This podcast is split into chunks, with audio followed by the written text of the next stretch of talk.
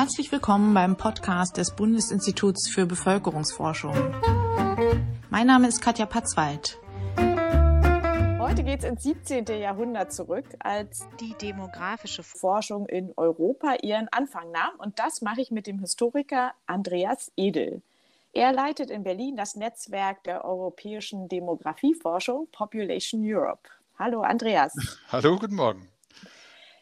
Wir fangen mal an mit einem Blick ins London im Jahr 1604. Das ist ein Jahr, in dem die Pest wütet und Tausenden den Tod bringt. Nun gibt es aber schon seit einiger Zeit die sogenannten Bills of Mortality, die wöchentlichen Datenblätter über die Todesfälle in den einzelnen Pfarrgemeinden. Dafür ziehen nun jede Woche Frauen los in den Verein, suchen Verstorbene auf und bemühen sich, die Todesursache festzustellen. Das sind also Frauen, die auch von diesen Pfarrgemeinden dafür bezahlt werden. Die Daten werden gesammelt und dann einmal wöchentlich veröffentlicht. Dieses System wird jetzt ausgebaut. Die Pest bleibt tatsächlich bis 1665, einem besonders schlimmen Pestjahr, ein ständiger Begleiter im Leben der Londoner. Zum Beispiel in einer einzigen Augustwoche dieses Jahres sterben 54 Londoner aus Altersgründen, 23 Frauen bei der Geburt eines Kindes, jedoch 3880 Personen durch die Pest. Die Bilds, das ist ganz interessant, geben aber auch Informationen zu anderen Todesursachen. In einem Jahr ohne Pest, 1632 beispielsweise, sterben Menschen laut dieser Statistik auch an den Zähnen, also ich nehme an, an Entzündungen im Mundbereich, an Schwindsucht, durch Exekution und durch Kummer. Also schon das bloße Lesen dieser frühneuzeitlichen Statistik ist super fesselnd und die ganze Lebenswirklichkeit dieser Gesellschaft drängt sich geradezu auf. Diese Datenblätter erregen die Aufmerksamkeit eines Londoner Händlers, der heißt John Grant. Und 1662 wertet er sie in einer aus heutiger Sicht bahnbrechenden Studie aus. Das ist also die erste demografische und epidemiologische Forschungsarbeit in Europa überhaupt. Andreas, dieses Jahr erscheint auch dein Buch über John Grant bei der Wissenschaftlichen Verlagsgesellschaft. Wie heißt das denn? Ja, der Titel lautet äh, Zwischen Pest und Feuer, John Grant, 1620 äh, bis 1674, der Mensch hinter den Zahlen und das erscheint bei der Wissenschaftlichen Buchgesellschaft in Darmstadt. Wer war denn dieser John Grant und warum als ein Händler interessierte er sich für die Sterbestatistik und was hat er damit gemacht? Über John Grant wissen wir eigentlich relativ wenig, sehr viel über sein, sein Werk. Äh, er ist 1620 geboren, er ist also eigentlich kein Wissenschaftler, also es war ihm gewissermaßen nicht in die Wiege gelegt, dieses Buch zu schreiben und sich wissenschaftlich zu betätigen. Er war ein, ein Händler von kleinen Textilwaren und Kurzwaren, wie man heute sagen würde und kam dann in eine Gruppe von Menschen hinein, die sich äh, mit Fragen der Verbesserung äh, staatlichen Handelns, vor allem mit äh, empirischer Fundierung äh, gesellschaftlichen Handelns beschäftigt hat und aufgrund von vielen Einflüssen gewohnt war, Risiken zu kalkulieren, Preise zu kalkulieren, war er natürlich auch schon ein bisschen prädestiniert für die Aufgabe, dieses Material auszuwerten. Und ähm, er selber sagt, er wisse selber nicht, durch welchen Zufall ähm, er darauf gestoßen sei und auf die Idee gekommen sei, äh, das auszuwerten. Auf jeden Fall hatte diese Bills of Mortality, die in London wöchentlich publiziert worden sind, äh, dann ausgewertet und damit äh, dann tatsächlich die erste epidemiologische und zugleich demografische Studie überhaupt vorgelegt. Das heißt, die Demografie ist ein Fach, das eben äh, ja, mit zu den ersten empirischen Sozialwissenschaften gehört. Jetzt hast du schon gesagt, John Grant war kein Wissenschaftler im gegenwärtigen Sinne. Aber natürlich, ich sage gegenwärtig, weil wir unter WissenschaftlerInnen uns heute auch was ganz anderes vorstellen. Lass uns doch erstmal ganz kurz darüber reden, wie und von wem zur damaligen Zeit Forschung betrieben wurde. Hm. Also diese Disziplinen, denen wir ihnen heute zuordnen, Demografie und Epidemiologie, die gab es ja auch noch gar nicht im 17. Jahrhundert, allerdings sehr wohl Universitäten und wir wissen auch, im England des 17. Jahrhunderts lebte der Philosoph Francis Bacon, der die empirische Forschung mit begründet hat und wichtige Impulse dafür gab. 1660 wurde etwa die Royal Society gegründet, äh, in deren Rahmen man Experimente veranstaltete. Und auch selbst Isaac Newton begann zur damaligen Zeit ein Universitätsstudium. Diese Herren, wer waren die so? Wie hat man Forschung betrieben? Ja, du, du, hast im Grunde auch schon äh, einiges angesprochen. Also es gab natürlich die altehrwürdigen Universitäten Cambridge und Oxford, äh, in denen seit dem späten Mittelalter schon Forschung betrieben worden ist, Wissenschaft betrieben worden ist, in einem ganz klassischen Konzepten natürlich. Aber es hat sich schon dort eigentlich eine Gruppe gebildet, die dann neue wissenschaftliche Konzepte umsetzen wollte, wie du zu Recht gesagt hast, äh, aufbauend auf dem Empirismus von Francis Bacon. Und das führt dann eigentlich direkt in die Gründung der Royal Society 1660. Das heißt, es geht dann um einen neuen Begriff von Naturwissenschaft. Es geht darum, ergebnisoffen zu arbeiten, sozusagen die Welt zu beschreiben und zu analysieren, ähm, die Geheimnisse zu offenbaren, die in der Welt selbst stecken, das eben durch Experimente zu tun und äh, auf die Art und Weise sich auch aus, dem, aus diesem Kanon herauszulösen und tatsächlich neue und innovative Wissenschaft zu machen. Die Royal Society ist da dann tatsächlich einer der wesentlichen äh, Antreiber in, diesem, in dieser Richtung. Das weitere wichtige Einrichtung in dieser Zeit ist das Gresham College in London. Das ist Ende des 16. Jahrhunderts gegründet worden von einem recht wohlhabenden Londoner Händler. Äh, und das ist insofern auch für Grant relevant, nicht nur weil die Royal Society auch am Gresham College äh, Räume genutzt hat, sondern weil es auch persönliche Bezüge gab.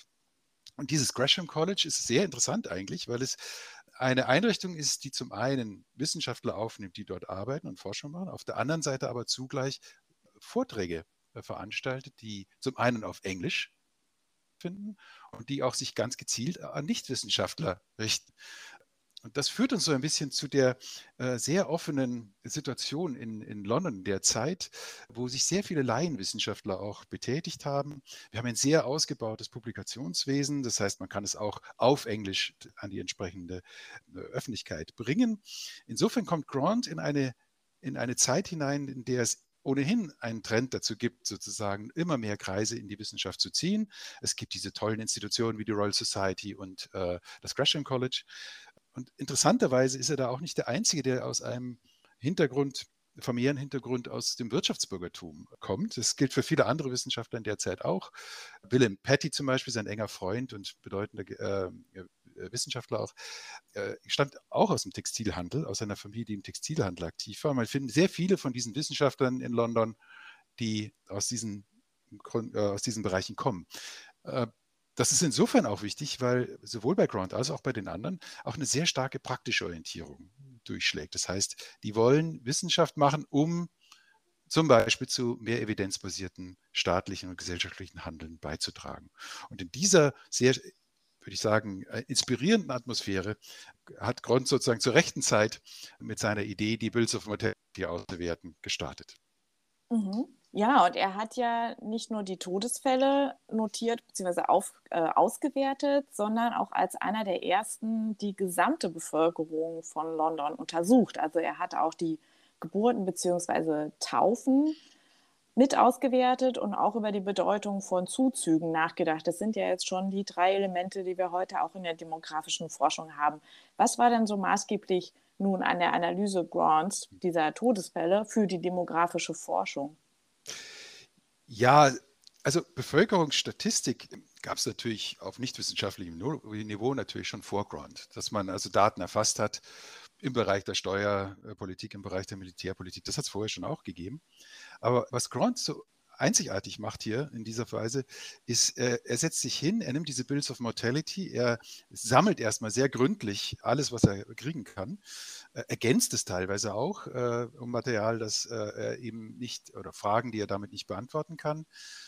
Er setzt sich kritisch mit dem Material auseinander. Er, er überlegt, ist das zuverlässig und äh, kann man diesen Daten trauen? Und dann fängt er an zu analysieren und er stellt fest, er beobachtet Regelmäßigkeiten in den Daten und beginnt mit mathematischen Korrelationen, also sozusagen äh, Dinge in Zusammenhang zu bringen. Und das alles komplett ergebnisoffen. Das heißt, es geht ihm nicht darum, wie dann späteren Demografen, äh, Gottes Heilsplan in der Welt in den Zahlen ähm, sozusagen nachzuweisen, sondern er will wirklich beschreiben, was kann ich aus diesen Daten lesen und inwieweit ist das nützliches Wissen für die Gestaltung von Gesundheitspolitik und vielen anderen Bereichen. Und was sehr interessant ist, er, er greift, wie du gerade auch gesagt hast, er greift äh, auch immer demografische Fragen auf, wie wir sie heute beantworten. Also er hat verstanden diesen Zusammenhang von Geburten, Sterbefällen und Zuwanderung. Er spricht so, schon relativ moderne Dinge an, wie zum Beispiel den Einfluss der Umwelt auf die Sterblichkeit. Hat ein, schon ein gewisses Verständnis dessen, was man heute Postponement of Fertility nennen würde. Also das heißt, äh, dass Menschen äh, durch zum Beispiel Heiratsauflagen, äh, durch einen relativ späten Eintritt in, in tatsächlich in eigenständigen Berufstätigkeiten tatsächlich davon abgehalten werden, Kinder zu bekommen. Das heißt, man, man spürt schon hier einige Fragestellungen, die, die auch heute uns, uns tatsächlich umtreiben. Und insofern glaube ich, ist das das Wesentliche. Also sozusagen die Art und Weise, wie sie die Daten analysiert und die Fragen, die an das Material richtet. Diese Bills of Mortality, die waren ja organisatorisch ganz eng mit den Pfarreien und damit auch der anglikanischen Kirche in England verknüpft. Wieso überhaupt erfasste die Kirche Taufen, Eheschließungen und Todesfälle? Und wir kennen das ja heute, also wie kam es dazu, dass in Europa dann irgendwann der Staat das Registrieren der Bevölkerung übernahm? Ja, das hat zunächst mal natürlich mit der katholischen äh, Tradition zu tun, der katholischen Sakramentslehre, äh, Taufe, Ehe, letzte Ölung, das sind ja alles äh, Sakramente im, im Mittelalter äh, äh, gewesen und in der katholischen Tradition gewesen in England. Und von daher ergibt sich das natürlich schon von Haus aus, dass es eher so in die Richtung der Kirche läuft. Dazu kommt, dass im Mittelalter natürlich vor allem Kleriker lesen und schreiben konnten und insofern auch prädestiniert waren, diese Bücher zu führen. Pfarreien gab es faktisch überall. Ähm, Verwaltungskörperschaften nicht unbedingt. Und äh, auch das hat natürlich das begünstigt, dass die Kirche hier eine wesentliche Rolle gespielt hat. Während der Reformationszeit hat sich dann der Staat zunehmend in dieses Geschäft hineinbegeben und äh, immer mehr versucht, äh, die Kontrolle über die Kirchenverwaltung zu übernehmen, vor allem in den protestantischen Territorien, wo das, wo das möglich war. Und das eben auch tatsächlich als einen, ein Feld für sich zu erschließen, wo staatliches Handeln auf die Untertanen auch zugreifen kann. Nichtsdestotrotz ist in England, wo es diese Versuche übrigens auch gab, also äh, Cromwell zum Beispiel, äh, in der Zeit von, von Oliver Cromwells Protektorat, hat man mal versucht, tatsächlich das zu durchbrechen. Ähm, in England hat sich dieses System der Verwaltung über die Pfarreien äh, und der, Bild, der Erfassung der Bills of Mortality als so effizient erwiesen, dass man es tatsächlich bis ins 19. Jahrhundert weiter betrieben hat. Nichtsdestotrotz gab es immer schon die Überlegung, schon zu Zeiten Grants, dass eigentlich das durch staatliche Behörden immer mehr übernommen werden müsste. Man war sich bewusst, dass äh, die Bills of Mortality äh, gewisse Defizite haben, dass die Searcher, wie man die nannte, die Frauen, die also diese Erfassung gemacht haben, natürlich keine voll ausgebildeten Mediziner waren, dass es da zu Fehlern auch in den Pfarrverwaltungen kommen konnte und hat dann tatsächlich im 19. Jahrhundert das dann zunehmend in staatliche Hände gegeben. Ja, vielleicht mal noch ein Satz zur Epidemie, die uns ja aus heutiger Sicht mit der Pandemie vielleicht auch noch mal anders bewegt. Hat sich dann Grant dazu geäußert, inwieweit ja, das Wüten der Pestepidemie ihn beeinflusst hat oder was ihn da motiviert hat, nochmal genauer den Verlauf auch letztlich äh, der Pest nachzuzeichnen? Mhm. Also die Pest ist ein ständiger Begleiter. Wir haben natürlich immer so Peaks äh, im 16, 17. Jahrhundert gehabt, äh, wo dann eben es tatsächlich zu sehr vielen Todesfällen kam in bestimmten Jahren. Du hast 1665 vorhin erwähnt, das ist das Jahr der großen Pest. Das heißt, da ist tatsächlich die Pest besonders gravierend gewesen in London. Interessanterweise danach äh, ebbt es komplett ab. Aber über die erste Hälfte des äh, 17. Jahrhunderts hat es immer wieder solche Peaks gegeben und zwischendurch aber trotzdem Todesfälle an der Pest, die allerdings nicht so äh, hoch waren, dass, dass sie sozusagen als, als äh, ein, ein, solcher schwerer Verlauf tatsächlich wahrgenommen wurden. Insofern äh, lag es für ihn nahe, sich damit zu beschäftigen. Das Zweite ist, er ist Händler und in dieser Zeit hat man ja, wenn ein Haus, äh, eine Gegend von der Pest heimgesucht wurde, äh, zum Beispiel zu Quarantänemaßnahmen gegriffen. Oder die Eliten, vor allem der Hof und andere, haben also schleunigst dieses Gebiet verlassen und versucht, sich in Sicherheit zu bringen, was dann dazu natürlich führt, dass Geschäfte geschlossen werden müssen, äh, dass das ganze Wirtschaftsleben in der Zeit runtergeht. Und auch insofern war die Pest natürlich von allen Erkrankungen, die man in der Zeit haben konnte, und du hast es ja erwähnt, in den Bills of Mortality sind, ich glaube, über 100 verschiedene Krankheits- und Todesursachen ähm, äh, vermerkt, war die Pest natürlich das gravierendste. Und er hat es natürlich nachgespürt, dem nachgespürt und versucht zu erklären, wann bricht die Pest aus und äh, wie hoch sind die, die, die Fälle und äh, dergleichen mehr. Ja, diese faszinierende Forschung von John Grant ist für uns ja eigentlich nur ein Anlass, um auch heute den European Day of Demography zu feiern. Also heute nicht heute am heutigen Tag, sondern in der heutigen Zeit. Und damit wollen wir auch die Bedeutung in unserer Zeit, äh, die die demografische Forschung hat, unterstreichen. In zwei Sätzen, was macht sie heute so wichtig? da würde ich gerne auch noch doch nochmal auf, auf Grant referieren, weil das im Grunde sich so wesentlich nicht geändert hat. John Grant war jemand, der schon im Titel seiner Schrift Natural and Political Observation äh, sehr klar hervorgehoben hat, dass das, was er da macht, für den Staat, für die Gesellschaft relevant ist. Und dass er das macht, auch um sozusagen evidenzbasiert Politik zu unterstützen. Und das gilt im Grunde ja bis heute, äh, was, was Grant umgetrieben hat. Das heißt, im Grunde ist dieses Wissen über die Bevölkerung ja Voraussetzung für jegliches staatliches Handeln, äh, sei es die Gesundheitspolitik, die Wirtschaftspolitik, Sozialpolitik, die Stadtplanung.